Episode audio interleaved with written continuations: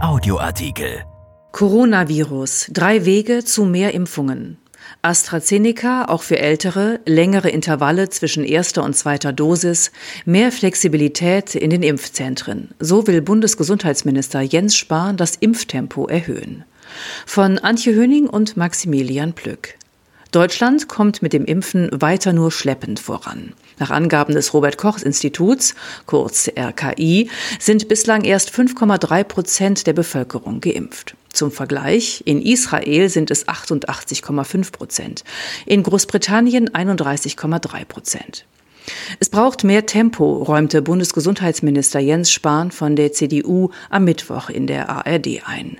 Das will er mit drei Maßnahmen erreichen. AstraZeneca für Ältere zulassen, längere Intervalle zwischen erster und zweiter Dosis, mehr Pragmatismus. AstraZeneca für Ältere. Wenn wir die über 65-Jährigen mit AstraZeneca impfen könnten, würde das richtig Geschwindigkeit bringen, sagte Spahn. Er hoffe auf eine Entscheidung der Ständigen Impfkommission, kurz STIKO, binnen Tagen. Das Problem? Deutschland sitzt auf tausenden Dosen von AstraZeneca und die Europäische Arzneibehörde EMA hat diesen Impfstoff auch für alle Erwachsenen zugelassen. Doch die STIKO hat die Vergabe auf die unter 65-Jährigen beschränkt, weil AstraZeneca nicht ausreichend Studiendaten für Ältere vorgelegt hat. Dabei sind nicht die Nebenwirkungen das Problem. Die fallen bei Jüngeren sogar tendenziell stärker aus als bei Älteren, weil ihr Immunsystem viel besser arbeitet. Umstritten war bislang aber die Wirksamkeit. Hier liefert der britische Hersteller nun Daten nach. Nach schottischen Studien zeigt AstraZeneca auch bei älteren Wirkung. Das Risiko eines schweren Verlaufs mit Klinikeinweisung sank nach einer Impfung bei Älteren um 94 Prozent. Die Ständige Impfkommission hat angekündigt, die Altersbeschränkung im Lichte neuer Daten zu prüfen. Impfintervall erhöhen. Die Briten sind auch deshalb so weit mit den Impfungen, weil sie in der Regel alles verimpfen, was sie haben. In Deutschland wird dagegen die zweite Dosis konsequent zurückgelegt, damit jeder Impfling garantiert zwei Dosen erhält. Das ist grundsätzlich vernünftig, weil der Verzicht auf die zweite Dosis die Entstehung von gefährlichen Mutationen begünstigen kann. Allerdings soll diese Spanne nun möglichst ausgereizt werden. Für AstraZeneca etwa wird die Gabe der zweiten Dosis vom Hersteller vier bis zwölf Wochen nach der ersten Impfung empfohlen. Wenn man nun konsequent auf zwölf Wochen geht, können damit während der aktuellen Durststrecke mehr Menschen erst geimpft werden. Ab April, Mai werden ohnehin viele Lieferungen erwartet. Mit dem Impfstoff von BioNTech soll möglichst erst nach sechs Wochen eine Zweitimpfung erfolgen, mit dem von AstraZeneca nach zwölf Wochen, sagte Spahn nun.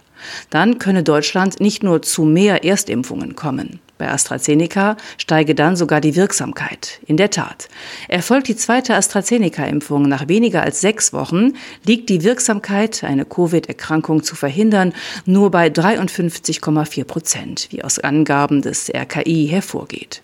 Erfolgt die zweite Impfung dagegen erst nach acht bis elf Wochen, steigt die Wirksamkeit auf 72,9 Prozent. Das Fazit der RKI-Experten? Ein verlängertes Dosisintervall hat einen positiven Effekt auf die Höhe des Impfschutzes. Und es schmälert nicht den Schutz. Bereits nach Verabreichung der ersten Dosis besteht ein relevanter Schutz, der ohne einen Wirkverlust über mehrere Wochen anhält und somit die Gabe der zweiten Dosis zu einem möglichst späten, noch von der Zulassung gedeckten Zeitpunkt ermöglicht, erläutert das RKI.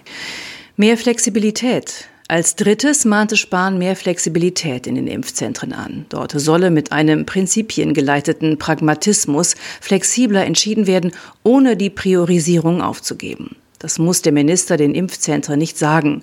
Schon jetzt lädt etwa das Impfzentrum Köln tausende Praxisteams und Polizeikräfte ein, um seinen auf Halde liegenden AstraZeneca-Impfstoff in die Arme der Menschen zu bringen.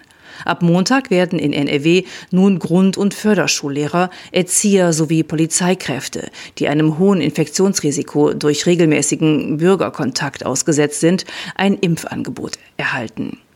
Die Hundertschaften der Polizei haben dabei Priorität, erklärte das NRW-Gesundheitsministerium. Das Ministerium geht davon aus, dass damit nun 750.000 Impfberechtigte hinzukommen.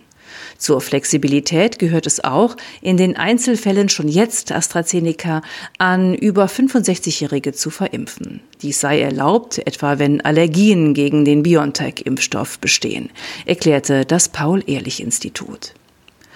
Ein Artikel von Antje Höning und Maximilian Plück erschienen in der Rheinischen Post am 4. März 2021 und bei RP Online. RP Audioartikel. Ein Angebot von RP Plus.